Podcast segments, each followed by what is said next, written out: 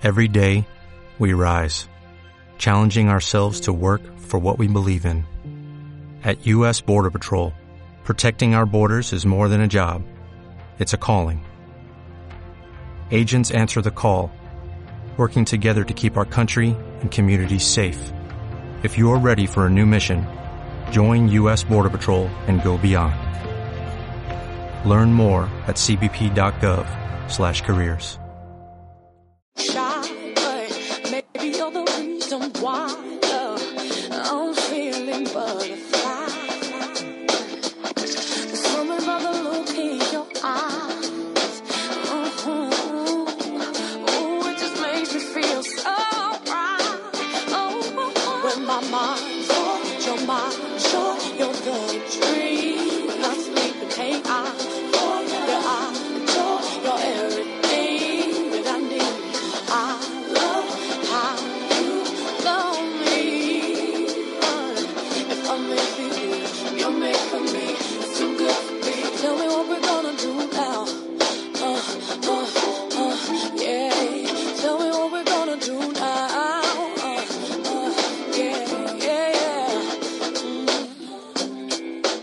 Nos ha llamado la atención esta noticia que hemos conocido. El club de tenis de mesa Hispalis, que tiene su sede en el Centro Deportivo de Itasa, ha acogido en las últimas semanas a la selección paralímpica de tenis de mesa de Venezuela, que mañana va a partir hacia Toronto, Canadá, para participar en los Juegos para Panamericanos, en los que va a luchar por conseguir una plaza para los Paralímpicos de Río de Janeiro del próximo año. Tenemos en comunicación a Juan José Mora, que es el técnico del Club de Tenis de Mesa Hispalis. Juan José, buenas tardes. Muy buenas tardes. La primera pregunta que tengo que hacerles es qué hacen estos venezolanos aquí en Sevilla. ¿Por qué Sevilla? Bueno, pues eh, la has explicado bien. Han venido básicamente a preparar los Juegos Panamericanos, que son es la competición más importante detrás de las Olimpiadas de, en, en la- en cualquier disciplina deportiva, en lo que es América.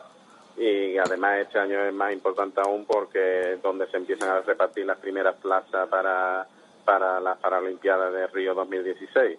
Y entonces es, es básico una buena preparación, que es lo que están buscando, porque ellos tienen algunos atletas que tienen opciones de ganar esta plaza directa para la Paralimpiada y buscaron una sede donde eh, poder preparar eh, a toda la selección y tras consultar con varias propuestas y demás, pues decidieron venir en vez de un centro de alto rendimiento, que, que en esta época suelen estar bastante masificado, pues un club privado que tuviera un nivel de, de, de entrenamiento técnico y táctico fuerte y entre los que tenían, pues no- nos eligieron a nosotros. Juan José, ¿cuántas semanas han estado en total?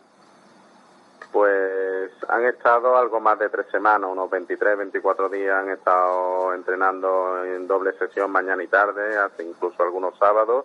Solamente hemos descansado algún día para, para evitar más contracturas y un poquito de, de, de bajar la carga porque con la calor ha sido un poquito dura. Hemos pasado un mes de julio Horroroso. eh, un, un poco anormal en el tema de la temperatura y, y ellos no están acostumbrados tampoco y, y un par de veces hemos tenido que parar un poco la carga de trabajo, pero en general han trabajado muy duro mañana y tarde durante tres semanas largas. Hablamos de un grupo de cuántas personas Eh, aproximadamente. de- entre deportistas, técnicos y cuerpo médico y fisioterapia que vienen han venido unas 20 personas.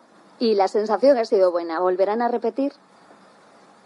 Sí, eh, estamos todos muy contentos y Pali la verdad que, que nos ha venido muy bien la experiencia porque somos un club a pesar de estar en la élite bastante modesto y en experiencia internacional pues todo lo que sea poder relacionarnos siempre es bueno. En Latinoamérica tenemos mucho nombre porque llevamos mucho tiempo trayendo jugadores latinoamericanos a jugar a la Liga Nacional y de ahí también viene el que nos conozcan y hayan contado con nosotros pero a nivel internacional todavía tenemos un poco recorrido y la verdad que para nosotros es, un orgullo y una satisfacción que poder tener experiencia con con otra con, con, otros países y poder hacer sonar el nombre de Hispali Tenis de Mesa por toda Latinoamérica. Y el Club de Tenis de Mesa Hispalis también tiene un proyecto de integración de niños en riesgo de exclusión social en el Polígono Sur. ¿Nos podría hablar de, de este trabajo que tiene, de esta labor?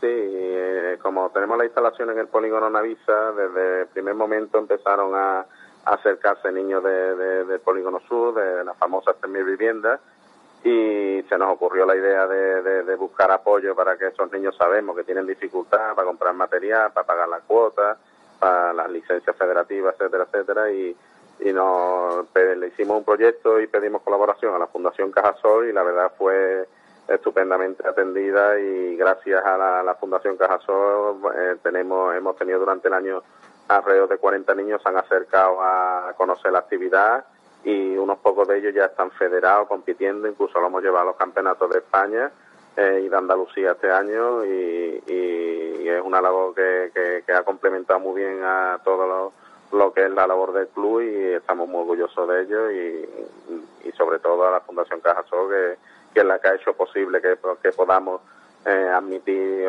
y, y dar cobertura a todos estos niños que se nos están acercando.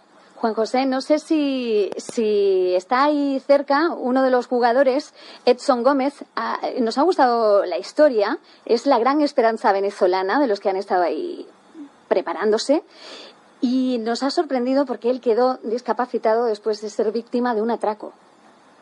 Nos gustaría eh, hablar con él, nos gustaría que nos dijese cómo ha sido su experiencia aquí. ¿Le tiene aquí cerquita? Sí, sí, os lo paso. Un gran deportista, eh, que más experiencia tiene y la realidad es que nos, nos ha sorprendido su capacidad de trabajo, su profesionalidad y, su humildad. Eh, os lo paso. Muy bien, muchas gracias, Juan José, muchas gracias por atendernos.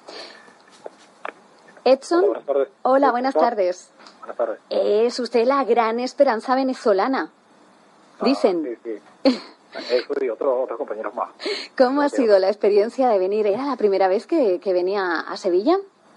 Sí, primera vez a Sevilla. He estado en Barcelona, en el cardio de San Cugar. He estado en Madrid, pero esta Sevilla es la primera vez a Sevilla. ¿Y cómo ha sido la experiencia? Mucho calor, ¿no? sí, este, bueno, en el, clima sí, muy caluroso con respecto al clima que tenemos en Venezuela. Pero este, todo lo aprendido, la experiencia de vida, la experiencia profesionales como atleta, la experiencia deportiva, este, hizo que, ese calor este, pasara desapercibido realmente. Eh, Edson Gómez, decimos, quedó discapacitado después de ser víctima de un atraco. ¿Esto le ocurrió cuando tenía cuántos años? Cuando tenía 25 años en Caracas, la capital de Venezuela. ¿Y ahora tiene cuántos? 42. Y nos ha sorprendido mucho esa historia de superación que tiene, porque a raíz de aquello usted no se, no se vino abajo. Eh, sí, todo ha sido este, una cuestión de actitud. Eh, mi actitud ante ese hecho fortuito fue o morir o seguir viviendo. Y él tenía esa, este también ayudó muchísimo a cambiar mi vida, para pues, seguir adelante y que la vida continúe y que tratar de ser ejemplo para, para muchas personas, sobre todo en Venezuela, que, que se vive una situación de, de inseguridad muy grande. Este, la mayoría, la mayoría de las personas que quedan con alguna discapacidad este, son producto de las armas de fuego. Muchos jóvenes que, están quedando así, bueno, uno trata de, de, ser un ejemplo para todos ellos. Edson, muchas gracias por atender a nuestra llamada. Que haya muchísima suerte ahí en Toronto.